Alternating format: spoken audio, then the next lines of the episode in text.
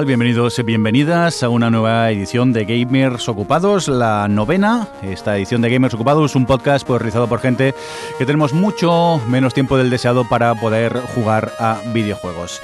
Rápidamente, presentamos al equipo. Tenemos por aquí a Mark, el Funs. ¿Qué tal? ¿Cómo estás? ¿Cómo estamos? ¿Qué tal? ¿Quién más tenemos por aquí? David Saeva, ¿cómo estamos? Muy buenas. Johnny, ¿cómo va todo? Muy buenas. Hoy sí que has presentado a Fun el primero, para que se venga arriba. Porque Ah, ah. si no, luego se va llorando y tampoco Que me enfado, tío. Se enfada. También tenemos por Discord a Roberto Pastor. ¿Qué tal? ¿Cómo estás? Hola, no he jugado a nada. Qué guay, no mientas, que hemos jugado al, al juego no se puede nombrar.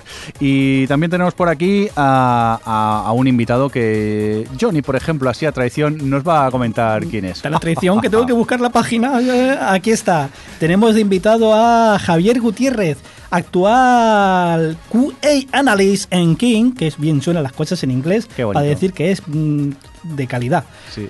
Ha trabajado eh, con Fukui en Extra Life y con Outconsumer y ha sido colaborador de prensa en Vandal, en la web y en el podcast, y ahora está en otros podcasts como Blade y Game Over. Pues- el, el geo bueno. Ya corta el, corta el micro. Sí, sí, empezamos, empezamos Fuera. Javi, que muchas gracias por haber venido. Muchas gracias por invitarme. Encantado que estés por aquí y por cierto, un cordial saludo de quien nos habla también con vosotros, el señor Mirindo. Antes de que entremos en noticias, yo quisiera aprovechar y, y como disculparme un, un- un poco, y es que eh, lo que empezó como un jiji un jaja se nos ha ido completamente de las manos. Estamos hablando de Elite Dangerous. Durante este, estos días, desde la edición anterior, hemos tenido eh, cantidad de oyentes que se han enganchado a esta droga porro. Y yo creo que a partir de ahora tendríamos que decir que Elite Dangerous es, es- es el juego que, que no, no volvemos a nombrar nunca más. ¿no? El innombrable debería ser esto, ¿no? Ya casi. Así que desde lo más profundo de mi corazón pido disculpas. Intentaré no hacer más pu- publicidad de, de este juego que os está destrozando la vida, lo sé por los comentarios que nos estáis eh, haciendo por Twitter. Y ahora, eh, si es posible, eh, Saeva, trompeta, porque Johnny nos va a leer el nombre de los damnificados que se han comprado eh, el juego. Cuando tú quieras, Saeva. Procedo a ello porque yo Trompeta, también estoy mal, como el que inició la plaga a- al catalizador, que ha sido Mirindo. Eh, tenemos unos cuantos oyentes afectados por este drama, esta droga. Tenemos a Besunet, Javier Soler, Seregrog, Uchu, Raúl Ramírez, Albert, José, Grijalvo, David Herrero, Agustín Casani, David Plon, Miguel Caballero, Cristian Dávila, Jaimichu y otros tantos que no han dado su nombre y que también están con este drama. Lo sentimos Sí. por vosotros y vuestras familias. Y os pido perdón nuevamente por haber hablado también de, del juego. Dicho esto, si os parece así, después de la bajona, vamos a empezar ya con noticias, que es lo importante y lo interesante aquí en el Gamers Ocupados. Y recordar nunca más hablaremos del juego que no se puede nombrar. Empezamos con... o no. Hablamos del juego que no se puede nombrar y me estás hablando de rebajas del Oculus. Johnny, ¿qué está pasando aquí? Pues sí, ofertitas de verano. eh, es, los de Facebook están que lo tiran y han rebajado el Oculus, que, ojo, cuidado, sale ahora mismo más barato que las gafas de PlayStation. Porque el, el Oculus es de Facebook ahora, ¿no? Es de- Eh, sí, compró Facebook. compró. Eh, sale ahora en España, puesto en casa, 450 euros e incluye las gafas, la cámara, que en PlayStation no está, los mandos táctiles y de movimiento, que en PlayStation no están, un mando de Xbox One y cinco juegos. Oye, pues está muy bien. ¿no? Está muy bien la oferta. Cuando acabe la oferta ya han confirmado que saldrá por 499. Y además hay rumores de que Facebook quiere sacar eh, eh, en 2018 otras gafas, un producto diferente, por unos 200 euros, sin accesorio, detección de movimiento ni nada, pero ya llegarán tarde, porque después de vacaciones, en septiembre, cuando volvamos, eh, Lenovo, HTC y otros fabricantes van a sacar ya sus gafas eh, con un acuerdo que tienen con Windows para gafas compatibles con Windows 10 y la media serán de 250 a 300 dólares. Eh, hay un montón de fabricantes de camino y parece que esto ya viene pim pam, pim pam. Esto pollado. ya está llegando un poco a, a ser más asequible para... a ser más asequible. La lástima es que yo solo quiero una gafa para jugar a cierto juego que no puedo nombrar. ¿Eh? ¿Qué? Mm. ¿Qué? ¿Cuál? Y la verdad es que mejor que no, porque acabaría, acabaría con mi vida, mi familia y con muchas cosas. Acabaríamos locos ya directamente del innombrable aquí con, con gafas estas de, de VR. Eh, ahora que está bajando el precio, mm, ¿os pica más las ganas de compraros unas gafas o qué? Yo, yo quiero decir que en su momento me compré el Innombrable Sí. porque algún día lo quería probar con gafas y ahora me han hecho la puñeta porque estoy viendo las Oculus y digo... duro. A mí duro. me ha costado contenerme, ¿eh? No, no lo he hecho, ¿eh? No ha caído, no ha caído, pero... uf. Pero estáis, eh, estáis ya rozando con Porque esos precios. Es que ya- el, el daño está, además, en que mi ordenador actualmente no lo so- no soportaría, pero sería caer en las gafas antes que la torre. Yo ya comenté en este programa que yo alucino, es una tecnología que me alucina un montón, que me maravilla, pero yo no, no puedo con esta tecnología. Me entra un dolor de cabeza, un mareo, que, que no puedo. Qué suerte. De verdad que no puedo, o sea que aunque quisiera. De todas formas, también yo tengo una teoría, bueno, teoría, la, la tienen el, el señor alcalde de Gamera, tiene una teoría que me encanta, que dice, dice que cualquier producto de videojuegos que te, hace que te haga parecer monger no va, no va, a no va a triunfar nunca. es verdad, te hace parecer un poco monger las, las gafitas. Lo, lo que sí que considero, que a las gafas todavía le quedan un poco de camino, porque cuando las probé en Play 4, eh, era, un, era, un, era un coñazo. Era un coñazo. Hay, hay que evolucionar. Es evidente que esto es una tecnología que se va a quedar, que Son va... las fáciles las de Play 4, Es- ¿eh? ad- Además eso, pero ahora mismo, ahora mismo tal como está montado es un producto que a un usuario de, de la calle, un usuario raso, no creo que le pueda convencer. Hay que simplificarlo, hay que hacerlo más sencillo, más amigable, más accesible para que tenga un éxito triunfal, porque cuando lo probé yo en Play 4 con todos los cables y toda la parafernalia y todo lo que me tuve que poner, ya me cansé. O sea, ya me puse todo el cacharro encima, que es un proceso, hombre, es la- es laborioso ponértelo. Me cansé, digo, ya, ya estoy cansado. Con lo cual, tal como está montado ahora, creo que le falta ese puntito, ¿no? Ese, ese empujón que quizás en estas gafas nuevas de Facebook, no lo sé, esta nueva tecnología que, que haga más asequible y más fácil el, acceso a la VR. Pero es que ahora mismo, entre que te hace parecer Monger, que te lo hace parecer, y que es un rollo ponértela y desmontar el, chiringuito, a mí que me da una pereza tremenda, de verdad.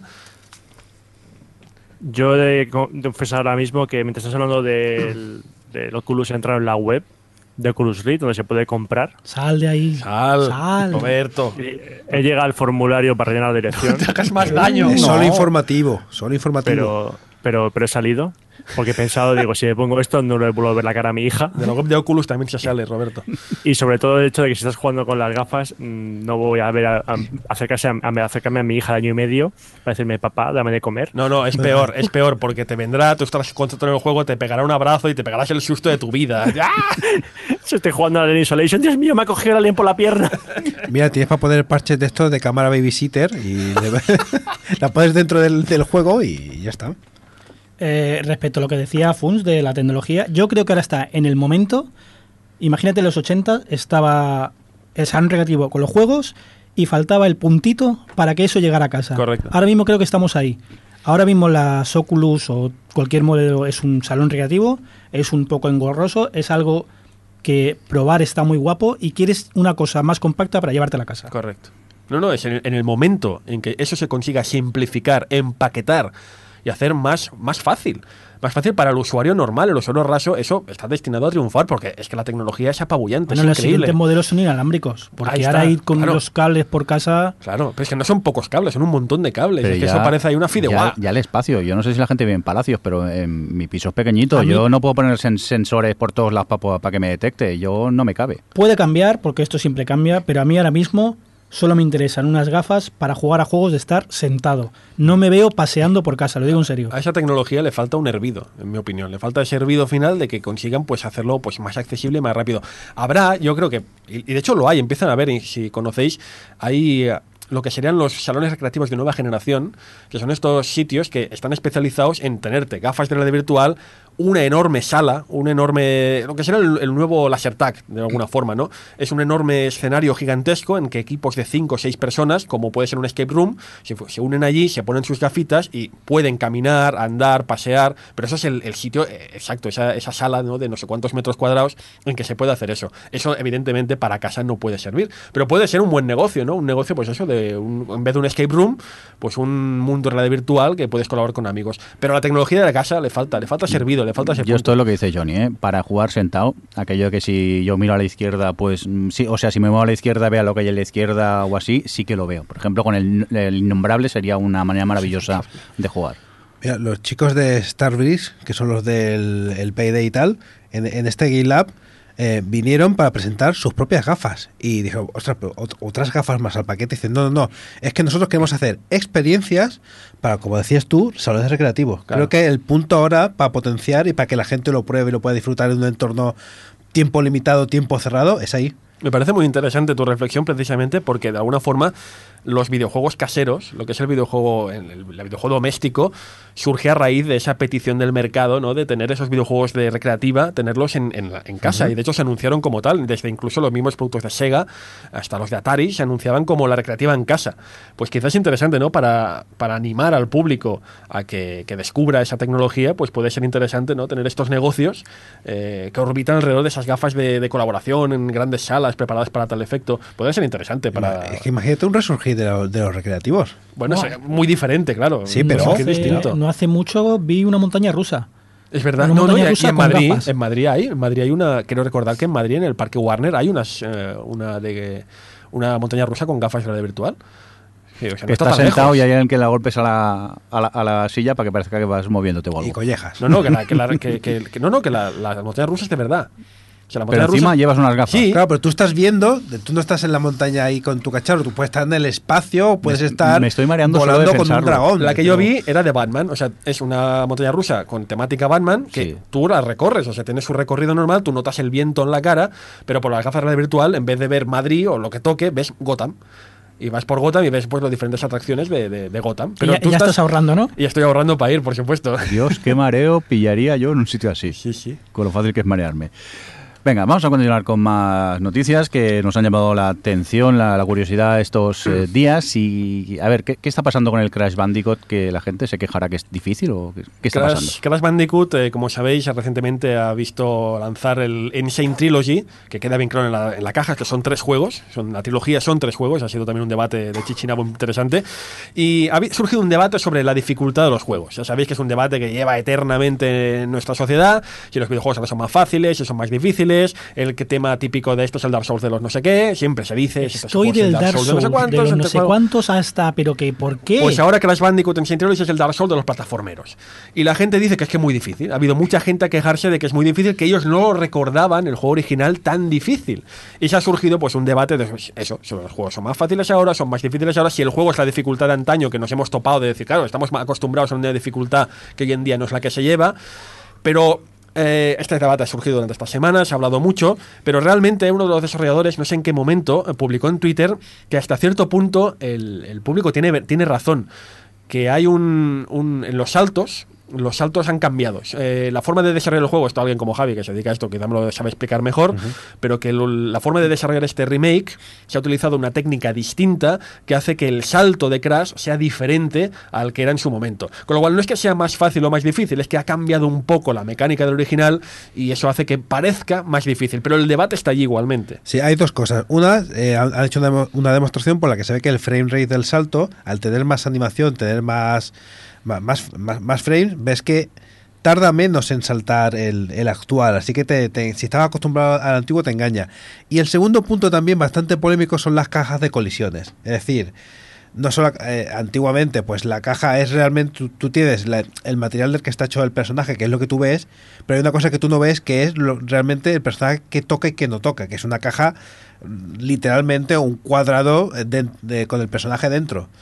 Eh, estas cajas ahora son más complejas y dicen que la base de los pies, que, que Crash es un pepino, siempre ha sido diseñado como un pepino, eh, es decir, muy pequeño por arriba, muy cabezón por, por la parte de, muy pequeño, lo he dicho al revés, ¿verdad?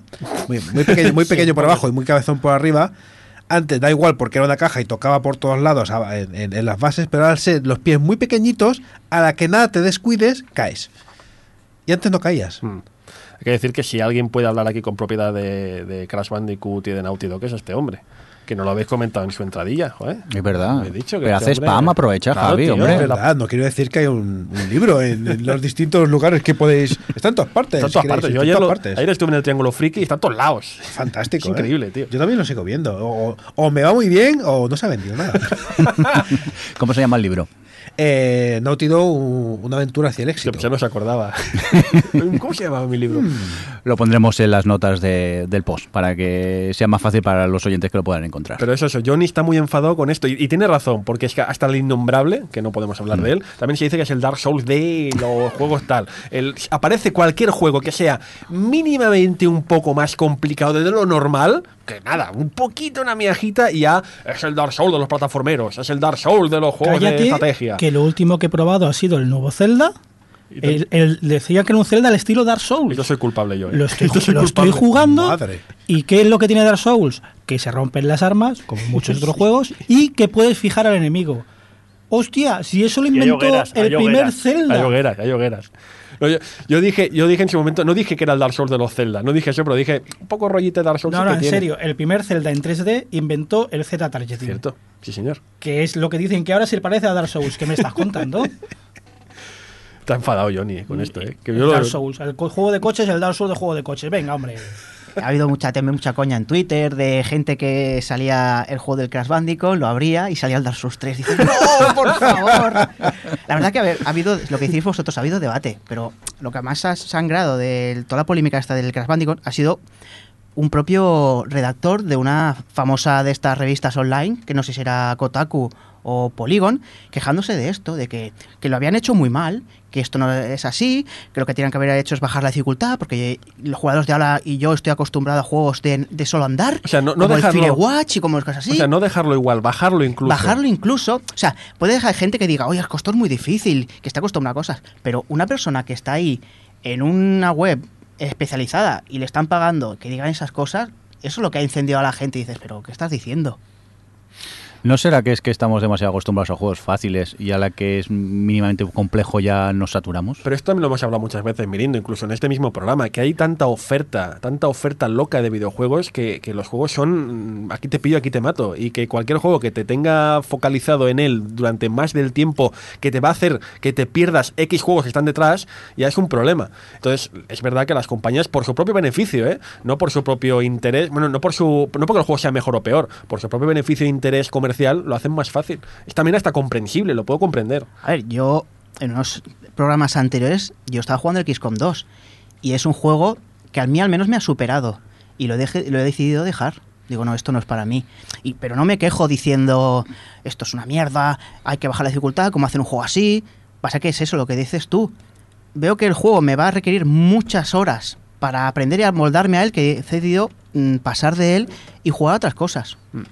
Yo creo que tendemos a pensar que si un juego mm, no, es decir, no, estamos a la altura de, un juego, el problema es del juego y no, es problema de nosotros. Cuando lo que decía bien Funs, ahora mismo el público de videojuegos es muy extenso y el juego para todos tipos. Es decir, yo podría haber cogido el innombrable y decir, uh, este juego es muy complicado, no voy a jugarlo, eh, la culpa es del juego. No, la culpa es de que yo no me he podido adaptar al juego. Y también vas, y yo lo digo en conocimiento de cosas porque me pasó con, con Dark Souls. Yo Hombre. al principio dije que Dark Souls era malo porque era muy difícil, pero en realidad el problema lo tenía yo, Sí, que no supe cómo adaptarme a, a ese estilo de juego. ¿Podemos decir que Dark Souls es el Dark Souls de Roberto? Sí, es el Dark Souls, del- Sí, es el Dark Souls de Dark Souls. Dark Souls, Dark Souls es mi Dark Souls. Venga, vamos a continuar con más cosas. Eh, ¿Quién ha puesto esta noticia? Que es, que es totalmente cierto esta frase que, eh, por ejemplo, en Steam es muy fácil regalar eh, juegos, que me lo digan a mí, con el innombrable, Sí, muy que lindo. me ha arruinado. Esto lo puse yo y- Sí. y, es que no me lo creía. Y O sea, que- Di, cuenta, cuenta. Básicamente la noticia es que en teoría Xbox One, según uno de sus desarrolladores principales, ahora no, no sé si era el, ¿cómo se llama este? El, Master, no sé, bueno, no me acuerdo cómo se llama. Uno de los jefes de Xbox dijo que era posible que en breve pudiéramos por fin regalar juegos a otros usuarios a través de la plataforma de, de- de Microsoft. Y, y te confieso que yo en ese momento no me lo creía, porque acostumbrados como estamos a regalarnos cosas por Steam, siempre que llegan las, llegan las rebajas, llega el cumpleaños de alguien, yo cada vez que llega mi cumpleaños me llegan tres o cuatro juegos, porque tienes la lista de deseados. Te juro que cuando leí esta noticia digo, no me lo creía. Como tampoco me he movido mucho en el tema de Xbox, el de Play 4 me muevo más o menos, no me creía que, que- no haya todavía, oye, a 2017, una forma de decir, oye, le quiero regalar a Saeva un juego a través de la PlayStation Network, se lo regalo. Que además tiene gracia porque en la PlayStation Network puedes poner una lista de deseados. Y los otros pueden ver tu Exacto, lista. entonces ¿de qué sentido tiene poder tener una lista de deseados si no le puedes regalar ese juego? Y te juro que no me lo creía, pero efectivamente, a día de hoy, en 2017, no hay una plataforma para poder regalar juegos, más que en físico, evidentemente, que, que puedas hacerlo a través de, de- de PlayStation 4 y Xbox One, cuando en Steam lleva toda la vida, es lo más sencillo del mundo y lo más fácil.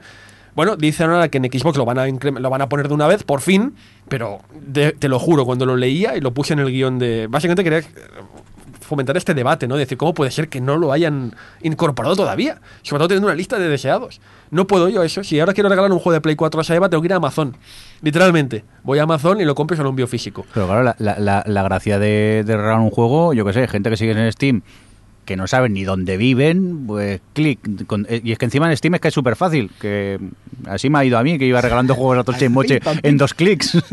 Eh, y claro, tampoco hace falta saber dónde vives. Ahora, de otra manera, mm, no puedes regalar, como quien dice, un juego a cualquiera que está en tu lista de amigos, tienes que saber dónde vives y tienes que mandárselo por, por Amazon. Es curioso que con la de tiempo que ya lleva ya esto en Steam, que los que usamos Steam lo vemos algo de una manera tan normal, eh, tanto Sony como Microsoft eh, todavía no se hayan puesto las pilas en, en ese aspecto. Más cuando son ellos los primeros que están apretando en el tema digital. Y Mm, que se ¿verdad? ve que la- las tiendas se están quedando un poco atrás y ellos, esta generación sobre todo, son los primeros que han, han abogado por, oye, el digital está guay, vamos a hacer muchas ofertas y tal. Lo que yo no me había dado cuenta es que había visto la lista de, de- de favoritos o de, de- de PlayStation, pero no sabía que se podía compartir. No, no sabía que podía ver las de mis Sí. amigos. Me parece que las puedes ver a vía web. Mm. Vía web. O sea, me parece que mm, si entras en la, en la PS Vita o la Play 4 no la puedes ver la lista de deseados, pero aún por web sí. Eso es otra cosa que no entiendo, que yo estoy en una PlayStation 4 y yo no pueda hacer una compra de un juego de Vita teniendo una Vita, es algo que yo tampoco no entiendo. No, no, es, es que son plataformas que parecen hechas un poco con los pies, ¿no? Dices, Sí. pero ¿cómo puede ser si es lo más... Claro, el problema también es que Steam... Vía web sí, ¿eh? El problema es que web sí, web sí. El problema es que Steam, bueno, el problema, no es un problema de Steam, evidentemente, Steam no tiene la culpa, pero el problema es que Steam lo ha hecho todo tan fácil, todo tan sencillo, que esperamos, lógicamente, que el resto de plataformas sean así. Al final, lo que he comentado, la única solución que tengo yo para ganar un juego a Saeva es o enviárselo digital por la, eh, enviárselo físico por su wishlist de Amazon, que ya te, te envió alguna cosa Si, por wishlist de si- Amazon. si es que, si es que está para comprar en Si es que Amazon, está para comprar en porque si Amazon. es digital, O lo que sí que he hecho, esto sí que lo he hecho con otro amigo mío, que quería regalar un juego digital, no podía, y esto sí que lo hice, le envié una tarjeta de estas de puntos, le envié un código, le envié el código de, mira, te envío 20 pavos para que te compres tal cosa. Luego si él se lo compraba no podía saberlo, quizás se compraba otra cosa, pero digo, es para que te compres esto. Pero dices, ¿cómo puede ser que todavía a día de hoy esto no se puede Uh, hacer? Toma la tarjeta, pero no te la ganes en droga Eh, porro. eh, esta, esta gente que, que- que devuelve los regalos. puede ser. Esta basura, amigos. Es curioso, ¿no? Que, que Steam esté tan avanzado en tantos aspectos y lo que dice Javi, que se supone que el PlayStation Network y está desde el principio abogando a tope, pero a tope con el tema digital, con cosas como el Plus y todo eso, Sí. y, y algo tan sencillo en teoría, pues no lo permita. Yo a veces me, de verdad me siento idiota de decir, tengo la Vita y está en la Play 4 y decía, ah, mira, ha salido tal juego. Ah, ya estoy sentado en la consola. pues- ah, pues voy a... No, no, lo encuentro, no lo encuentro, no lo encuentro y, y- diciendo, es error mío que la tienda está mal organizada y no lo estoy encontrando. No, es que no están aquí los juegos de Vita. Si quieres te vas a la web o te vas a la consola dices, ¿me, está- me estás quitando posibilidades de poder comprarte cosas? Literalmente, es que es así, es que es así. Continuamos con más cositas. Nos vamos a hacer un crossover con OTV porque vamos a hablar de series de televisión, de, de golpe porrazo aquí en el Gamers Ocupados. Y es que eh, parece ser que los creadores de Castlevania, de Netflix, también van a hacer el anime de, Assassin's Creed, ¿no? Sí, eh, primero van a hacer la Sí. segunda parte de la saga, porque claro, acaba un poco coitus interruptus. Sí. con los que ya lo han visto lo sabrán perfectamente y han confirmado que sí, que en teoría pues se va a hacer una producción de la misma clase, que yo he encantado, una producción del mismo tipo, eh, también supuestamente para Netflix, basada en el universo Assassin's Creed, que sinceramente, no sé qué opinaréis en la mesa, también dejo el debate ahí encima, eh, si es una producción que tiene sus problemas, pero si es una producción como la de Castlevania, yo encantado de la vida, sinceramente, porque a mí personalmente la producción de Castlevania en Netflix me ha vuelto loco. Tiene sus fallos, sí, pero me ha encantado, de verdad. Ya que hablamos de la producción, ¿quién ha visto aquí eh, Castlevania en Netflix? yo, ¿Vale? Yo también. decir, yo que estábamos en, Yo. en la radio y no se ve, Roberto y Roberto también. Pues eh, empezamos contigo, Roberto. ¿qué, qué te ha parecido? Pues me ha sorprendido para bien, porque yo lo dije en una de las partidas a- al innombrable, lo comenté, digo yo, que yo no, echa- no tenía mucha, experiencia, mucha esperanza con esta serie y me ha sorprendido para bien. Mm, me gusta que, que Warren Ellis, que es el guionista de la serie, es, es eh, hace de Warren Ellis. o sea, es una historia nada alegre. Se mete mucho con la iglesia y hay sangre por, por doquier. Es un Castlevania más oscuro al que nos estoy acostumbrados los videojuegos. Y no sé, me ha sorprendido para bien y espero con ganas la siguiente parte de la temporada o la segunda temporada. No sé si va a ser temporada 1, parte 2 o temporada 2, porque tal como lo han dejado, este pinta muy interesante. A ver, también me ha gustado bastante. Yo, cuando anunciaron lo de Castlevania, que iban a ser Netflix, yo creía que era una serie de imagen real. Y yo ya estaba con las manos en la cabeza diciendo, ¿qué van a hacer? ¿Qué van a hacer? Luego con que de, anima- de animación, dice, bueno, la he visto y como Roberto, me ha gustado mucho. Es una buena introducción al Castlevania porque te lo dejan, digamos, es un prólogo. Son cuatro solo episodios y han prometido que la segunda temporada serán ocho. Yo no conocía tanto a señor Warren Ellis, pero bueno, lo que dices tú, sangre, vísceras, de todo, y me ha gustado mucho, la verdad. Es una producción que, insisto, tiene sus problemas. Eh, animación en algunos momentos deja un poco que desear. Hay diseños que quizás. por buscar algo malo, ¿eh? Pero me alucina porque también otros los debates de estos absurdos de internet que se generan estos días. Ha habido mucha gente que la ha criticado, incluso hay gente que la ha criticado, siendo occidentales, la ha criticado por no ser una producción nipona. Porque no es, no es anime, no es anime japonés, es una animación eh, norteamericana, si no voy Sí. errado. Pues ha habido gente que la ha criticado porque no es japonesa. Y digo, pero ¿qué más dará? ¿Qué, qué más dará que está dar lo bien. mismo si ya está bien de por sí? Bueno, debates absurdos que se generan, pero he visto mucha gente que la ha puesto literalmente a caldo cuando, insisto, no es una producción perfecta, porque tiene sus problemas, pero oye, te lo digo así sinceramente, y siendo pues una persona que ha disfrutado de la saga Castlevania desde hace mucho tiempo, que hace incluso esos vídeos en YouTube, que es una saga muerta, y que para una saga como esta, que está en el, en el fango, literalmente, se haga una producción de este nivel tan chulo, oye, vamos, nos podemos dar con un canto en los dientes, pero es que además es que es fantástica, y además es una serie que a pesar de que la hace una- un guionista de cómics como Warren Ellis, que tiene una gran trayectoria detrás, se nota que este señor se ha empapado del lore de Castlevania, porque es una mezcla entre Symphony of the Night y Castlevania 3. De hecho, sigue el videojuego, sigue el videojuego y se, in- se inspira mucho en las producciones de juegos de Castlevania, con lo cual es que no hay queja. Es una buena producción, tiene buena música. El doblaje, por cierto, me gusta más el español que el inglés, sinceramente, he escuchado Sí. los dos. Eh, está inspirada en el juego directamente, se basa mucho en él, tiene buena música. ¿Qué más quieres, colega? Sinceramente. Es que lo que dices, que viene de un juego que es un plataformas, que vas a un castillo a, a matar bichos. O sea, de esto han sacado esta animación explicando un montón de cosas. ¿Qué, qué más queríais? Es que no lo entiendo. Yo quiero decir que mi última referencia de Castlevania en animación era el Simon Belmont del Capitán N. O sea que de ahí, de, de ahí era, era todo, todo para arriba. Todo para arriba. Todo para arriba. Pero la verdad que sí, agradezco que yo creo que también lo que ayuda un poco a todo esto son plataformas como Netflix que salen de, de los típicos lo que te decía el Capitán de los típicas, es que esto es animación para niños y tal, aquí pues te puedes permitir decir, no, estoy dejando muy claro que esto es animación para adultos y es un material para cierto público. Yo solo digo que viendo el- la calidad de este Castlevania, estoy encantado de que se anuncie que va a haber un Assassin's Creed, porque creo que el tono y la ambientación y la animación y el rollo que lleva le va a caer perfecto a esta saga. Y recordar que han dicho que no le harían un feo a un Metroid. Han- Lo han dejado caer, Sí, ¿eh? lo, Han lo ha dicho, lo ha dicho. Han dicho, dicho. oye, pues si nosotros adaptásemos otra, no queremos decir nada. Y pero Mario, Metroid cobre, no le van a hacer feo a ninguno, ya te lo digo. Dejar de babear. Oye, eh, lamentablemente tenemos víctima del ocupismo. Eh, Roberto Pastor tiene que, que irse. Oh, Ah, así que nos despedimos de ti, Roberto. Gracias por estar mm, brevemente en esta edición de hoy del Gamers Ocupados. Pero es lo que tiene la vida, que hay que hacer cosas y se nos tiene que ir. Bueno, pues hasta Estoy- septiembre, Roberto. Venga, nos vemos en septiembre. Estoy muy ocupado y no voy a jugar Innombrable, lo prometo, lo prometo que no voy a jugar. Bueno, pues Y, creamos... Di, di, perdona. y- y decir que tengo una, en, en reservado una Super NES Mini, ya está. Luego, luego entramos en eso. Como, como todos. Eh, pues nada, comandante, que vaya todo muy bien, Roberto. Hasta luego. Hasta luego.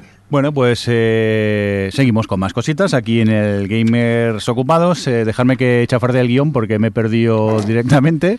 Y nos vamos a hablar de los free to play que, y el acceso que tienen eh, los menores a este tipo de juegos, ¿no, Funs? Correcto, porque precisamente ha salido una noticia que ahora os comentaré, pero aprovechando que aquí algunos somos padres, Roberto ya se ha marchado, pues una lástima porque podía haber entrado en el ajo, pero Johnny, como padre responsable, padre ocupado también, eh, seguramente es un tema que le interese. Sobre todo a mí me interesa especialmente, es una un tema sobre, sobre, sobre los free to play y el acceso que tienen los menores. No hace mucho salió un artículo, eh, no sé si fue en Eurogamer o en otra página, que criticaba profundamente el uso que se hace del free to play con los chavales. Un juego como Clash of Clans, o estos juegos típicos, habituales, eh, están fi- figuran en el PEGI como para mayores de 7 años, ¿no? Porque realmente es un juego que, bueno, es infantil, tiene una temática muy colorista, hay un poco de violencia, pero es una violencia muy superficial. Con lo cual dices, a primera vista realmente son juegos que para chavales de 7 años para arriba entran perfectamente. De hecho, la PEGI, yo que he estudiado mucho la PEGI, la PEGI se confiesa que en este tipo de juegos se pierden un poco. Porque claro, ¿cómo regulas una experiencia de un juego, eh, juegos online, juegos abiertos, juegos que puedes colaborar con otra gente? Es muy complicado de regular. Intentan sacar sellos, historias para intentar regularlo, pero es realmente difícil.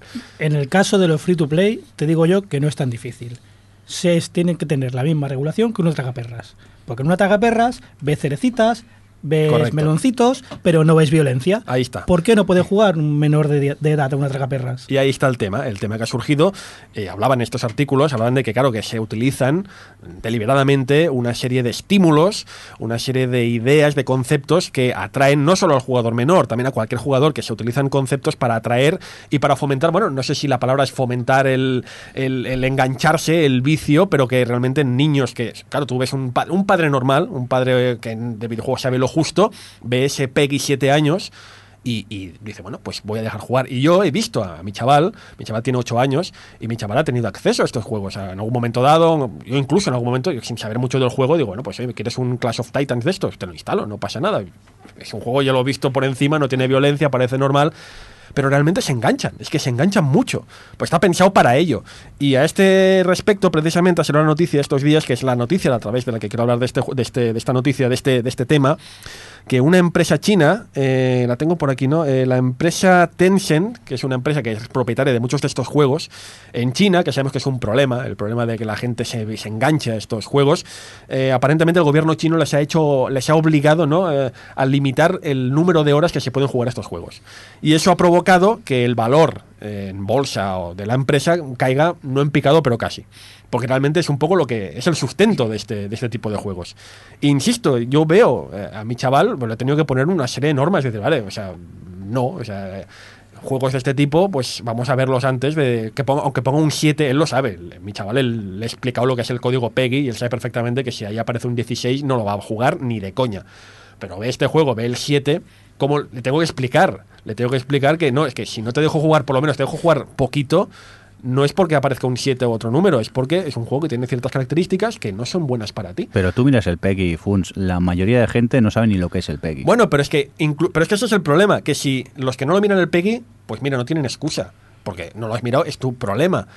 Pero es que aquí hay un PEGI de 7 años. Lo hay, Clash of Titans y todos estos juegos. Bueno, no dejaré hablar a Javi, que seguro que este tema, como está metido donde está metido, eso supongo que sabrá, dominará un poco. Pero la realidad es que ves juegos que, que no deben jugar menores que están con un PEGI 7. Y eso es un problema, sobre todo para padres que, a ver, yo porque me informo de todo. Pero si un padre responsable, un padre responsable mira el PEGI. Y, y ese padre responsable va a ver un 7. Y ese padre responsable lo va a dejar jugar. Y es un problema. Yo, yo sigo pen- pensando que, fíjate que muchos padres también lo ven y se creen que se... No te voy a decir la dificultad, pero casi como si fuera lo de los puzzles, ¿no? Que dijera, ah, es que un 7 es que vaya a ser que el niño... No, no es que sea malo o bueno, sino que a lo mejor no lo va a entender, lo va a ver por dificultad, pero a lo mejor pues dice, "Ah, bueno, yo creo que se entenderá, pero no ve el, el problema que sea ese de que sea un tema violento o tal. Y, y recuerda que Tencent, por ejemplo, son compraron a, son un gigante chino del cupón, pero por ejemplo compraron Río, tienen, tienen League of Legends. Es que que lo regule en China, para ellos, ahí, ahí- la mayor parte de pérdida está ahí. A, a mí como padre eh, me afecta poco por lo que hablamos en el programa. Mi hija tiene muy controlado eso. Y porque tiene dos años también. No, no creas, ¿eh? Yo tengo controlado lo que ve, lo que no. No puedo comprar nada sin que a mí me llegue una notificación. Me interesa más como industria el hecho de que baje las acciones. Pero sin tener los datos, estoy seguro, me lo invento, ¿eh? Que cuando los a partir de X año los menores de 16 no podían fumar, las acciones de Malboro bajaron. Esto es una cosa nueva, es una cosa que la ley se tendrá que adaptar Correcto. y habrá unos años de, de- Sí, no. de adaptarse. Y lo mismo en cinco años hay una ley como la que te digo de las tragaperras Por eso te digo, y el Johnny, PEGI cambiará. La noticia, la noticia no es el que la empresa está ya bajado de valor, solo es una excusa para hablar de este tema, que es un problema real, como todos los problemas parecidos de acceso a menores que hay que regular. Pero el problema lo tiene, estamos de acuerdo, Peggy, que no ha sabido adaptarse. Peggy no ha sabido adaptarse. Peggy ha intentado sacar sellos paralelos a ese 7, porque el, el contenido del 7, el 3, el 18, el 16 son unos criterios básicamente de contenido. ¿Qué quiere decir contenido? Pues violencia, sexo, etcétera. Y, hay un sello en teoría de gambling, de, lo que serán las apuestas, pero claro, esto no entra aquí, no, son apuestas directamente. Pero no ha sabido adaptarse la Peggy a, este mundo, ¿no? A este mundo de, juegos que realmente utilizan estímulos deliberadamente para enganchar a mayores y a pequeños. ¿Estáis hablando de que el, el problema aquí es que Peggy no ha sabido adaptarse? No. El problema aquí es que la gente no sabe qué es Peggy. Vosotros lo sabéis o nosotros lo sabemos porque jugamos. Yo tengo una amiga que tiene un crío, bueno, ahora ya tiene 21 años, pero es igual, cuando era adolescente... Ah, el, crí- el crío la amiga. Está crecidito. El crío, el crío. Pero cuando él era adolescente, jugaba al, al GTA y su madre no se enteraba de nada, simplemente por el hecho que ella no tiene ni idea de videojuegos. Ella lo más que juega ahora es el Candy Crush. Pero Mirindo, pero eso es otro problema. Sí, el muy, problema muy es parecido. el pero- problema es aquí que hay que educar, hay que hacer campañas para explicar lo que es el PEGI para que los padres lo sepan. Correcto, pero es que Mirindo. El 90% de los padres no saben lo que es un Mirindo, PEGI. pero ahí está el problema. Ahí está el problema real. sí. No, no, el problema, ese es un problema clarísimo. Pero si ese medio de educación no consigue adaptarse a los tiempos modernos y a lo que está sucediendo ahora mismo, ¿de qué te sirve tener una plataforma de educación? O sea, ¿de mí qué te sirve saber que el juego está para 7 años si ese juego es nocivo para mi chaval? Es que eso es, es como lo que decía yo de las tragaperras. Tú ves la tragaperra, una tragaperra a un chaval de 7 años le vuelve loco. La lucecita, los Claro. soniditos. No le vas a dejar jugar por razones evidentes. Pero es que, ¿qué son esas razones evidentes? Las has de especificar, las tienes que estudiar. Totalmente de acuerdo, pero es que el problema es que hasta que la gente no sepa que es un PEGI, Hay- mal hay- vamos. Cada vez hay más gente que lo sabe. ¿eh? Esto va en crecimiento, de verdad. Sí, es que esto ahora mismo eh, estamos hablando de los videojuegos ahora, pero es lo mismo que podemos hablar del cine y la televisión de hace unos años, que Claro. es que los padres tienen la misma responsabilidad Claro. de decir, el niño no puede ver esto. Y muchos Pero se te- le saltaban. Pero te, te tienes que preocupar tú, claro que sí. No, pero mira cuando había los, al menos yo cuando era pequeño habían dos rombos, tú a la cama y Ajá, es lo que Dos rombos, qué mayor Sí, tengo nada, tengo nada, es lo Pero que había entonces. Pero precisamente vengo a Sí. decir eso, que si incluso yo, a ver, yo soy un tío, sabéis que, bueno, informado de videojuegos, pues estoy, estoy informado, pero la realidad, y Johnny estará de acuerdo conmigo seguramente, es que a pesar de que nosotros conocemos una esfera de videojuegos muy clara, los chavales tienen otra esfera de videojuegos. La tienen. Hay otra esfera enorme de videojuegos que nosotros ni conocemos ni, ni vamos a llegar a conocer. Que nuestra responsabilidad como padres, evidentemente, es conocer esos videojuegos. Por eso yo en el momento que mi chaval se instala un Clash of Titans de turno, yo me preocupo en saber qué hay detrás de ese juego. Pero en ese momento inicial, yo solo veo ese 7. Veo ese 7 de Peggy, yo me preocupo por el Peggy. Y digo, bueno, pues siete años, bueno, ya me, me informaré de qué va el juego este, pero a- primera vista parece un juego pues infantil, de siete años, no veo qué problema va a haber. Veo, es después, a base de investigar un poco, cuando me doy cuenta de que eso ahí detrás se esconde... pues, estamos en lo, otra vez en lo mismo. Hay padres que para ellos los juegos es la manera de que el niño no moleste. Y ya está. Y a partir de aquí, este es el principal problema. Estoy de acuerdo, pero creo que son dos debates distintos. Una cosa es la educación, como dices tú, Sí. y luego que esa educación esté actualizada. Sí, totalmente de acuerdo. Ese es mi debate. Pues a mí me pareció sorprendente que, por ejemplo, cuando eh, Nintendo anunció la Switch y tal, y sacaron aquel vídeo de la app de, de control parental, se tomó a coña, eh, en una de las presentaciones se tomó a coña como para vaya chorrada, para que han hecho esto esa tal app cual. es buenísima. Y yo, Esa y es yo estaba viendo, y, y no soy padre, pero yo estaba viendo el vídeo, estaba flipando y diciendo, esto es la hostia. Pero hasta el punto de decir, quiero tener control de qué ha visto, Claro. cuánto tiempo ha tocado y a, y a distancia poder bloquearlo. Pero Javi, pero es que esto que presentó Nintendo, que hubo cachondeo, yo entiendo que haya ese cachondeo entre gente que no es padre. Lo entiendo y, y me hace esta gracia que hagan, que no hagan cachondeo. No pasa nada. Esto es evidentemente algo dirigido a los padres. Pero es que esto que Nintendo lo presentó son eh, cosas que sistemas como el mismo Steam o Apple, también tengo entendido, ya lo tienen incorporado de hace tiempo. Y una de mis quejas precisamente es que yo en casa uso Android y Android no, no incorpora casi nada de temas de control parental. No incorpora casi nada de nada. Y para mí es un problema porque en casa todo es Android. Y tengo que estar encima, muy encima de a ver qué hace, qué deja de hacer. O sea, es genial que Nintendo haya incorporado eso. Es genial, magnífico. ¿Que haya cachondeo? No me parece mal. O sea, que haya risas, que haya diversión. Pero para los padres es una herramienta súper útil. estando dentro de la publicación de juegos en móviles, no, hay, no tiene nada que ver los controles de publicación en Android con los de Apple. No tiene nada que ver. Mm. A otro mundo. Sí. Luego también son puñeteros para otras cosas, pero en esos aspectos es, mira, tienes estas cosas, como te salgan de aquí, automáticamente fuera. Vale, vamos a dejar ya el debate que nos Sí, sí, estamos por eso, no, no, aquí. no, no, por eso ya te voy a decir que, lo de- sí, que sí, es sí. que cualquier cosa que digamos ahora además es repetirse. Sí, que Ya yo está estoy todo dicho. totalmente de acuerdo con lo que dices tú, Funs, pero que aparte Sí, sí, también. No, habría que razón. educar a. No, no, porque todo lo que a digamos a, partir de ahora es repetirse, Sí, sí. no vamos a decir nada más. Venga, que si no luego nos peleamos y no nos sienta la comida en uruguayo bien. Y no es plan tampoco. Vamos a continuar eh, con más eh, cositas por aquí y a ver. Decir yo, porque iba a decir que levante la mano, pero esto es un podcast. ¿Quién tiene reservada ya la, la SNES Mini? Yo, Yo, Yo- Presente. yo, dos, yo dos veces. ¿Cómo? Y Roberto ¿Dos creo que también. especulador. No. A ver. Cuéntanos, David. Bueno, yo la tengo reservada primero en Amazon UK porque es la primera. Yo, la más que salió ahí, digo, la voy a reservar ahí. Y luego ya, pues aquí en el corte inglés. Primero que no me fío de, de que alguna falle. Y luego, que es eso? A ver, si hay alguien que a lo mejor, de los que conozco, le falla o algo así, pues tengo esa. Que al final, todos los que, que la queréis, la tenéis. Amazon hago fuera. O la elimino o del otro sitio la elimino. Y es que de hecho la reserva que tengo, la tengo en Amazon, la hice por eso. Como estaba todo el mundo súper en pendiente de cuando las ponían a la reserva, cuando las ponían en tal, yo entré en la página web, de hecho me avisó Roberto, entré en la web, vi que estaba para reservar y yo en ese momento pensé, es que realmente per se la consola no me interesa.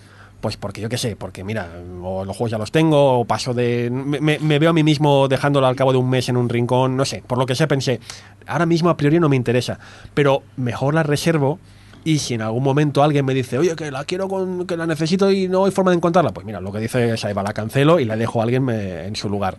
Pero en ese momento me viene, me viene mi mujer, me viene Carol y me dice, ¿has reservado una Super NES Mini? ¡Qué bien! ¡Guay! Y yo digo, tú, ya está, adjudicada, adjudicada para ya nosotros, ya, queda ahí. Qué pedazos y cosis ha habido por las redes. Yo me acuerdo en Twitter, eh, que la reserva en tal sitio, todo el mundo para allá, que se han agotado, que iban para otro lado corriendo. Eso sí, también ha llegado el punto de eh, salir en Amazon UK eh, las reservas y a los cinco minutos ya triplicadas de Sí, su sí, precio a la Sí. venta estaban las las eh, las, Las consolas. las No sé si era- Eh, vaya toma Sí. medidas de esto, ¿no? Sí, era, era en Game. En Game habían puesto que era una por cliente presentando DNI, ¿no? Tengo entendido. Sí. En Amazon también. En Amazon En también. Amazon han, han hecho de que solo puedes reservar una. Es más, hubo de Amazon UK hubo una cancelación de un montón. De que tú has reservado tres, tú has reservado cuatro, fuera. No, te damos una y fuera. Es que es triste que eh, estemos en lo de siempre, eh, que ya pasó a- a- anteriormente y que es eso, la gente las compra para especular. Mm. Y eso es, es bastante triste que lleguemos a eso. Vamos al importante. Sí. Vamos al motivo por el que mucho le hemos reservado.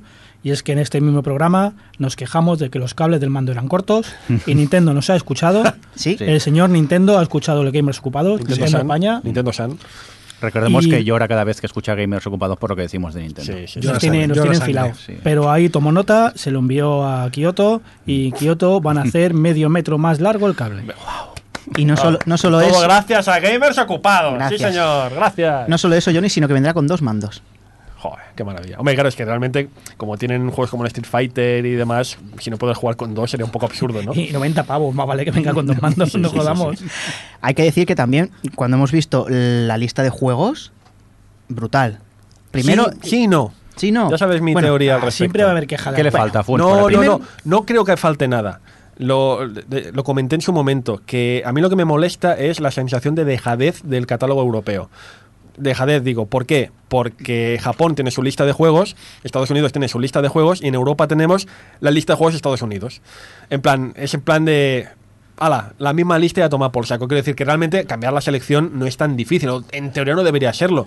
Y creo que si es un producto que en teoría reivindica la nostalgia de aquellos tiempos y que se supone que la compramos para poder jugar aquellos juegos que jugábamos cuando teníamos Sí. 10 o 12 años, coño, pues cómo puede ser que de esos 21 juegos, 4 o 5 sean inéditos en España. Como 21. Final Fantasy 3. Y que algunos- 21. ¿Eh? 21. La 21. NES tenía 30. Sí, y, que algunos y que algunos de ellos incluso vengan cambiados respecto a lo que se vio en, en Europa. En El- Europa. El, Probotector, sin ir más Creo que lejos. eso es lo que más me duele. En vez de ver Probotector, que es como lo jugamos aquí, eh, vamos a ver el Contra 3, Tres. que es el mismo juego, solo cambia el título y el, y el sprite del personaje, sí. Pero a mí personalmente me hubiera gustado más que hubiera tenido un Probotector. O, por ejemplo, decía un amigo mío, decía, en vez de ponerme el Kirby del Golf, que es un juego que Sí. se nota que lo han puesto en plan de, "Pf, nos queda un sitio, pon ese. Por un Super Soccer. Que Super Soccer aquí triunfó como la Coca-Cola y no hay excusa porque en el, la Super NES Mini japonesa está. El Super Soccer está en la Super NES Mini japonesa, pero no en la española con lo que triunfó aquí. O si no, yo que sé, un Super Tennis también, que también lo petó aquí. Hay juegos que aquí tendrían, serían más, no sé, más lógicos que, oye, yo celebro de verdad poder jugar por primera vez oficialmente a un, pues a, un Final Fantasy 3, a un, eh, ¿cuál más hay? El, Bueno, el, el que. Por ejemplo, Final Fantasy 3. Mira, se nos ha ido el- la olla de no. El, no, el caso- tienes ahí el Airbound también. Que El, el correcto. Yo lo celebro, pero creo que eso es un producto que ha de reivindicar la nostalgia, pues tiene que haber juegos de la nostalgia de nuestra época. Y ojo, que ahora parezco el hater, parezco el vinagres de Nintendo, como siempre, que al final siempre todas las críticas de Nintendo No. del programa van hacia mí, puto Fun que ha dicho. No, tranquilo que nos comemos el marrón todos por Bien, tu culpa. Yo celebro, me encanta la selección de juegos, es maravillosa, pero creo, ni que fuera por el Probotector contra, creo que ahí hay sensación de dejadez. O el no me Mario, hay un poco de- pero ¿por qué han puesto el Super Mario World y no el All Stars que los tiene todos? Pues ya estaba de la NES también, aunque están rehechos, pero en el anterior, la- pro- en el anterior producto estaban los juegos. La versión de Super Nintendo que los tenía todos Por mm, con los gráficos de Super Nintendo. A ver, también se ha hablado- No puedes decir que, la lice- que había problemas con la licencia porque es suya. También se ha hablado, por ejemplo, de temas de licencia del Chrono Trigger, por ejemplo, que están los mejores juegos de RPG de Square de la historia, menos el Chrono Trigger, pero también piensas que el Chrono Trigger salió en DS no hace tanto, los juegos de DS aún se venden a un sector. Pero mira, por ejemplo, el Secret of Evermore, que también es muy casero, aquí triunfó mucho en Europa y no está ahí. Y- Claro. Por eso digo que, que hay juegos que teóricamente el- la selección de juegos en Europa debería ser otra. Si fuera realmente siguiendo lo que, lo que es en cada país, en, en Japón, Estados Unidos, aquí debería ser una. Pero ojo, lo que sí que me parece alucinante, me parece, vamos, para sacarse el sombrero, es lo que han hecho con Star Fox 2. Sí. Que es maravilloso. Es maravilloso porque Star Fox 2 era un juego que estaba, bueno, de hecho precisamente con toda esta historia ha salido a la luz el, el- el desarrollador principal del juego en su momento, un señor inglés, que ahora no me acuerdo de su nombre, que de repente todo el mundo en el Twitter empezó a seguirlo, yo incluido, y el tío está encantado porque dice, claro, era un juego que teníamos terminado en el año 95. Este juego estaba al 95% terminado aproximadamente, le faltaban cuatro detallitos y en ese momento nos viene Nintendo y nos dice que van a cancelarlo. Y fue una cancelación no por temas de calidad, porque el juego luego salió en ROM y se pudo comprobar que es un juego brillante, se canceló por meras cuestiones estratégicas, porque PlayStation estaba ya en el mercado, porque Nintendo 64 estaba a la vuelta de la esquina y se canceló por eso. El juego estaba terminado y es un juego brillante, de verdad, que incluso ha inspirado a juegos de Star Fox posteriores, como el Star Fox Zero y compañía. Con lo cual que de repente se saquen la chorra, que es lo que han hecho, sacarse la chorra diciendo, no, no, Star Fox 2 viene de serie por primera vez oficial en la Super NES Mini, es brillante. A mí me encanta. Es, es El último juego de Super NES va a salir en 2017. Sí. Bueno, ¿quién decía? Que él dice, estamos en 2017 y me he comprado un, un Star Fox, me he comprado una Super NES Mini, me he comprado un... Ah, no, no, verdad, fue, fue- fue Roberto. Roberto Pastor dijo en el Twitter, estamos en 2017 y estoy esperando comprarme una Super NES y el último Sonic. Como el año 93, el año 92. Han pasado tantos años estamos igual. ¿Cuándo llegan las, las NES Mini estas ya? En septiembre, me parece. septiembre ya Final, estaré... Mira, mi, mi, vendrá con, mi hijo vendrá... a mi- Sí, con una, Una Super debajo, el brazo. No con un pan, sino con una NES debajo Correcto, brazo. correcto. Continuamos con más cositas y aprovechando que ha vuelto a salir en España la revista H, eh, Funs- ¿Cómo, cómo lo has llamado? H, H. H. H, Eje, ¿cómo le llamas tú? Es muy complicado esto. Sí. No estoy capacitado para decir Edge. Sí, no soy yo el más adecuado para hablar en inglés, pero bueno. Edge. ¿Qué pasa? Pues nada, que se ha confirmado que en España va a volver a aparecer eh, la revista Edge, que como sabéis, los que seguís este mundillo, es la revista por definición de videojuegos en Inglaterra. Eh, no sé si está también en Estados Unidos, no estoy convencido. En, en Inglaterra es un poco como el, sí. el símbolo, ¿no? El símbolo porque es una revista que no solo habla de videojuegos por encima, sino que es mucha, es muy profunda, muy sesuda. Eh, es una revista con un gran nombre que en España ya apareció, ya tuvo un- su oportunidad en una publicación en que se combinaban textos de la original inglesa con textos en España. Eh, se sacaron, no sé si cinco o seis números en su momento, pero mira, el público aquí es diferente, la revista no acabó de tirar. Es muy difícil triunfar en el mercado del papel. Luego Johnny seguro que querrá sacar su diatriba al respecto. No, ¿por, qué me metes a mí Porque siempre que, siempre que se saca el tema papel, Johnny, sales tú en el Twitter a decir algo. No me digas que no, es así. Luego, luego, luego entramos. Pero bueno, que la Edge Vinagre. va a tener una va a tener una segunda oportunidad en España que evidentemente ha dado pie al eterno debate sobre si el papel tiene tirado o no porque hemos visto ya en este tiempo muchas revistas que han lanzado y que no han pasado el tercer o cuarto número ha habido también polémica respecto al grupo de, de redactores que ya ha sido confirmado que ha sido criticado porque son las han llamado todos amiguetes. Dicen, ah, que ha hecho los tan amiguetes. Bueno, más que nada, los, que eran los mismos de otras revistas que han, Que han cerrado las revistas. que te diré una cosa, dejarme hacer un poco abogado del diablo. Hmm. ¿Y qué? Claro, ¿y qué? ¿Y qué? Pues me parece lo más lógico del mundo, porque de hecho, amigos, amigos, amigos y amigas, precisamente el mundo de la prensa de videojuegos, en el que no estamos, evidentemente, el mundo de la prensa de videojuegos son todos amiguetes, porque se conocen todos, porque son cuatro gatos y se conocen todos, son amiguetes. ¿Y qué pasa? Pues han llamado los colegas, pero eso no quita que hayan permitido en la Edge, han dicho, el, el director ha abierto un mail para recibir currículums para quien quiera pueda participar. Bueno, pasado un proceso de selección, evidentemente. Pero bueno, que la idea es pues dar una segunda oportunidad a la Edge y lo dicho, el debate eterno sobre si papel sí, papel no, si esta vez va a arraigar, si no. Yo tengo el ejemplo, por ejemplo, de la Retro Gamer, que Retro Gamer tampoco se le daba mucha esperanza. Aparece Retro Gamer en España, se publica cada tres meses Está aguantando. tiene un poco, lo dicho, igual que la Edge en su momento, mitad artículos de Inglaterra y mitad artículos de España, que lo llevan Nemesis y toda esta gente, y está funcionando. No sé cómo los- no sé cuáles serán los números, pero lleva 20 números y está aguantando, con lo cual como mínimo es una esperanza, ¿no?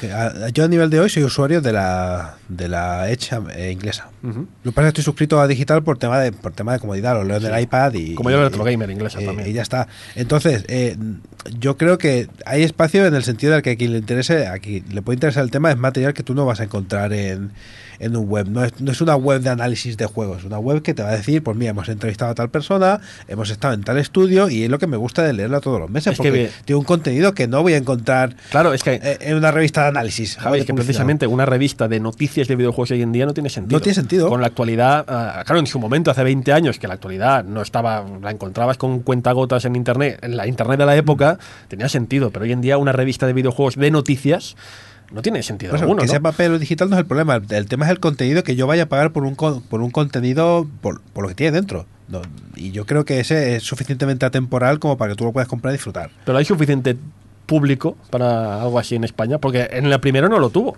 Ya, ¿no? Y aguantó un poquito. Creo que estuvieron casi dos años, ¿eh? Haciendo Sí, la, ¿no? la- la revista, sí, sí. Hombre, no creo que se hayan lanzado a ciegas. A- Algún estudio de mercado habrán hecho. Vinagres. ¿Vinagres qué? A ver, pero es que no soy vinagre, soy realista. Sí que- Ah, ve, ya, ya está, ya llega el Johnny bueno. En ahí, España- ahí. en Cuando Es- Johnny dice, yo no soy vinagre, yo soy realista. Pero- aquí viene a tope. Vamos a ver. La Edge salió en España, Ah, ¿Es Sí. una pregunta? Sí. Sí, sí, sí. ¿siguió abierta o cerró? Cerró. ¿Dónde está el vinagre? Es una realidad. ¿Cuántas revistas han cerrado? En España, en otros países luchan. En España no hay mercado. No hay, hay mercado para las revistas de análisis y los números van regular. Pues por una revista tan especial de opinión y de profundizar en algunas cosas, no hay. ¿Sabes qué pasa, Johnny? También un poco, no sé si abogado del diablo o no sé si fantasioso, pero creo que el público español, si no ha cambiado, como mínimo, no sé, ha evolucionado. Y lo digo, ¿por qué lo digo? Porque hace cinco años apenas, cinco años cuando empezó la aventura de algunas editoriales que empezaron a traer libros de videojuegos, yo, en- siendo un poco vinagre, reconozco, pensé y dije públicamente, dije esto, aquí qué va, qué va a haber aquí libros dedicados a videojuegos, incluso algunos sesudos, ¿eh? de, análisis concienzudo, con revistas como Starte y compañía que hacían análisis muy, muy sesudos de los videojuegos. Y pensé, esto aquí nada. Pues mira, han pasado cinco años y tenemos una industria del- de la literatura de videojuegos en España que es para verla. ¿Qué vas a contar? Es increíble, ¿qué te voy a contar a ti? Claro, es increíble que, que estemos en 2017 y haya, tú vas a, a un Norma, ayer estuve en Norma, ayer estuve en Norma a la tienda de Barcelona, tienen una, tienen una estantería para libros de videojuegos y es ya enorme, es gigantesca. Y no están todos, ¿eh? faltan algunos. Tienen de todo, de, de- historia de, de las publicaciones españolas, de Naughty Dog, de Javi, de Nintendo, de, generales de empresas, traducciones de libros como el Untold History. Es brutal. O sea, de repente yo pensaba que esto no iba a arraigar y la realidad es que con, eh, empresas como Starte, como Héroes de Papel, como Game Pro ahora son editoriales que funcionan muy bien con, con publicaciones que incluso se venden en el corte inglés. Y, y- Me alucina mucho. y te defiendo mucho del tema ese que dices que Edge chapó hace ocho años. Ostras, es que el público no era el mismo. Y, y ha crecido mucho, mucho, mucho. Y quizás hay más gente interesada en lo que había antes. ¿Sabéis lo que pasa? Vinagres, Está muy bien, los libros son una cosa Sí. única, el riesgo eh, financiero es uno, haces la tirada, vende bien, haces otra, no vende bien, se queda en la estantería y ya se venderá. En España, las publicaciones periódicas no venden ni los periódicos. Los periódicos a veces tienen pérdidas. Si no son por los anuncios estatales, los periódicos de un euro no dan. De ahí que salieran el 20 minutos el ADN que te lo regalan a cambio de publicidad. En España, muchas páginas que la información la dan gratis tienen problemas porque la gente no quiere ni ver la publicidad y pone el adblock. el mercado no digo que no haya cambiado, digo que los números, los números son los que son, los que se interesan por estas cosas son los que son, que lo mismo han crecido, pero sigue, no sigue teniendo la masa crítica para que la inversión funcione. Y yo, cuando digo que la Edge va a durar seis meses, no lo digo a malas de, hostia, a ver si cierran. No, la Edge va a durar seis meses porque la experiencia es lo que me dice. Ojalá me equivoque. Ojalá haya cambiado público. Ojalá la revista, estamos criticando una revista que nadie ha leído. A lo mejor es mejor a lo mejor es peor, ya veremos. Pero aunque sea la mejor revista del mundo, sinceramente creo que en España no va a durar un año. Puede ser. Pero bueno, por eso te he dicho que era una reflexión un poco pues fantasiosa, no sé, ojalá, ¿no? Que, que se dé que la Edge pues consiga arraigar en el mercado y se quede. Ojalá, pero yo también, a ver, yo al final, a pesar de que diga todo esto de que el mercado, tal, no sé qué, en el fondo creo como Johnny. Creo también Ah, que. el vinagre, el sí, vinagre. sí, sí. Creo que sí, que, que no sé, que, que también lo pensé en su día de los libros de videojuegos, con lo cual ojalá esté equivocado, pero también pienso que el público, pues no sé, no sé si hay ese sitio. Sobre una todo, web, una web No, ni que sea porque- tiene muchísimo menos gastos Sí, y no. le cuesta sobrevivir. Ni que sea porque lo- los kioscos, ya, solo hay que ver un kiosco, ya en los kioscos ya no se venden revistas. Es que, y además es que es eso, en, las re- en los kioscos ya se venden pues pinners, se venden eh, pues cosas, ¿no? No sé, sí, evidentemente el libro tiene pues una- un, otro target, otro público, otro, otro, lo- otra localización, ¿no? No sé. Bueno, ya para ir acabando, que se nos va el tiempo, eh, ¿qué pasa con el Super Mario Odyssey que parece que no tendrá pantalla de Game Over? Ah, bueno, sí, que claro, está la gente ha vuelto del E3, que comentamos en su momento, la gente ha vuelto del E3 súper contenta con algunos juegos, y entre ellos han hablado de Super Mario Odyssey, y poco a poco, pues en la prensa española, la gente va demostrando sus impresiones, y todo el mundo está maravillado con este juego. El trailer es maravilloso, seguro que lo habéis visto, y ha salido a relación, a noticia, confirmada supuestamente por la propia Nintendo, de que va a ser un juego que no va a tener Game Over, que tú en el momento que mueras, la va a haber un fundido a negro, pues a tú te va a caer un, te caes un foso, o te aplasta un bicho, o lo que sea, pues va a haber fundido a negro, y pues vas a volver a reaparecer donde estabas como si no hubiera pasado nada. Y esto no deja de ser una continuación evidente de la política que ha llevado Nintendo desde los tiempos de la Wii, que ya empezó con juegos como Super Mario Bros., el New Super Mario Bros., que ya tenía ese modo, ¿cómo llaman? El Super Mode. No recuerdo cómo se llamaba, que cuando te mataban cuatro o cinco veces seguidas aparecía el mensajito de ¿quieres que te lo pase por ti, majo? Donkey Kong también lo incorpora. Qué maravilloso. Sí, no, pues está bien. Realmente en su día fue muy criticado por la, por la base de jugadores más hardcore, fue muy criticado, pero a mí me pareció una idea, casi te diría hasta brillante, porque hay pocas cosas que en este mundo, precisamente que hemos comentado hace un momento, que es todo tan rápido, todo tan de que un juego tiene que gustarte al momento y si no lo dejas o... Pues está bien que si te atoras en un sitio por lo que sea, te atoras porque no estás en tu mejor momento o porque el juego en ese momento es un poco más difícil de lo normal, pues oye, que puedas continuar y seguir para adelante, sobre todo porque tú como desarrollador seguro que lo sabes, bueno, que lo habrás sufrido, mejor dicho, que hay esa, esa tendencia de creer que, joder, la- hay gente como tú que se matan a hacer videojuegos y hay pocas cosas que revienten más que que la gente no se los acabe. Dices, has estado trabajando ahí como un loco para ofrecer una experiencia completa y, y no se lo acaba. Es que sobre todo en temas narrativos, una de las ideas que está siempre sobrevolando en los últimos años es, es el único medio en el que no te dejo ver eh, la historia si no te la ganas. Mm. Y, y te, y te quedas ahí colgado y narrativamente no tiene ningún sentido. Además, fíjate que unos cuantos Marios atrás, pues sí, tenías las vidas o, o- no sé si, no me acuerdo cuál fue el último que vi, que realmente pues, vale, te has quedado cero vidas, le das el start y sigues donde ibas. Es que sobraba. Lo que el, el- el secreto está en quiero pasarme el nivel en 8, 10, 20 intentos, pero no me importa que me para qué quiero las vidas. ¿Cuál es el objetivo de tener un número que pone 35? Si cuando me las acabe me vas a dar 5 gratis. Sí, Lo sí. que- Lo- El objetivo del número era meter más monedas cuando era una recreativa. Exactamente. Ya está. No, lo, lo que hacía ahora Nintendo en- para evitar esto, ahora lo que hacen es lo lógico. Dices tú, dices, oye, fue fundido a negro y continúas. Lo que hacían hasta ahora, en Nintendo 3DS se veía mucho y en la Wii U, era hacer un número irreal de vidas. O sea, tú ibas a hacer una partida en New Super Mario Bros. A cualquiera, o. Sí, acabas Y con en Super 60 Nintendo, vidas. Con Super 70 Mario vidas, World, o sea. Super Mario World siempre tenían 99 vidas. Claro, no, tenía sentido. O sea, era, era irreal. Era decir, ya estaba hecho a Y- posta. Y, pero aunque lo probaras, y aunque te crees que te van a borrar la partida, cuando se te acaban las 99 vidas, le dabas el start y estabas ahí en el mapa, en el mismo sitio. Es Por que- eso, por eso digo que, que esta noticia, como en su día lo del Super Guide este del Mario Bros y compañía fue muy criticada por ese sector hardcore, pues yo no lo veo mal. Y ahora que me dices esto precisamente la narrativa que es interrumpida y que te tienes que ganar, ahora me has convencido más Claro. de lo que ya estaba. Funs, este debate lo hemos tenido tú y yo hace años Sí. con otro juego Sí. que decía que cuando murieras, de- hecho, cuando cayeras, iba a haber un fundido negro y ibas a volver. Y era un Prince of Persia de Ubisoft. Sí, y tuvimos el mismo debate. Y al final jugamos al juego Narrativamente estaba bien explicado y lo único que pasaba es que en lugar de tener una pantalla de Press Start, automáticamente volvía donde estabas. Y el juego además era bueno. Ya, bueno, bueno, sí, señor. Que es- ya está. Vamos a probar el Super Mario, que no creo que sea malo, y ya criticaremos si toca. Pero si yo no he criticado nada, si estoy diciendo que es fantástico. Tú me estás en plan, idea- en plan vinagres, no me engañes. Que no, que si me parece una idea brillante. ¿Y las Si es que- revistas qué? Déjame. Es, lo que dice, es lo que dice Javi, que, que es que me voy a- esta frase que has dicho me la voy a poner en mi diario, tío, porque Es me que es el parece único. brillante. tú, mira, cine, literatura, música. Es, es el único medio que te castiga. Es verdad, es que es tremendo. Pues oye, no, recompensas para que continúes. Me parece fantástico. ¿No, Mirindo? Es maravilloso. Sobre todo tú que eres una persona ocupada, que eso le va bien. Bueno, podrás, podrás jugar al innombrable y al, y al otro sin miedo a pasar nada.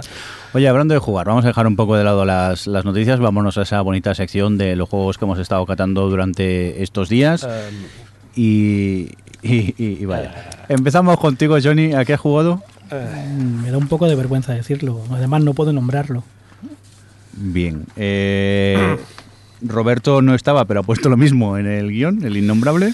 Eh, Saeva, ¿a qué has jugado? Yo mejor no digo nada, no digo nada. ¿A innombrable también? ¿Funs? eh, eh, uy, sí, he estado jugando a. Al innombrable, muy bien. Sí, Eh, a ver si, Javi, ¿tú qué? Uy, yo soy de, de juegos que tengan experiencias cortas y tal, pero, pero es que este mes Has jugado al innombrable también. puede ser.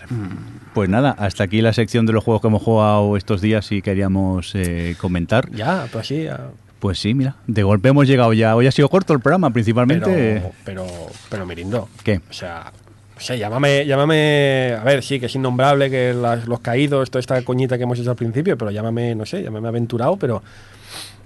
Que digo yo que si hemos jugado todos, Sí, pues podríamos hacer un, un- un especial, un, un sitio que hablamos todos durante un rato.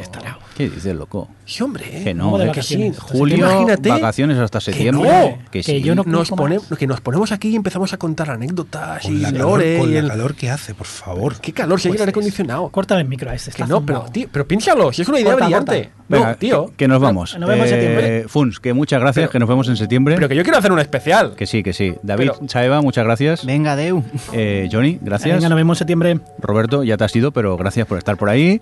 Eh, Javi, muchas gracias por venir. A vosotros por invitarme. Y nada, un cordial saludo de quien nos habló con vosotros también, el señor Mirindo. Hasta luego. Adiós. Felices vacaciones.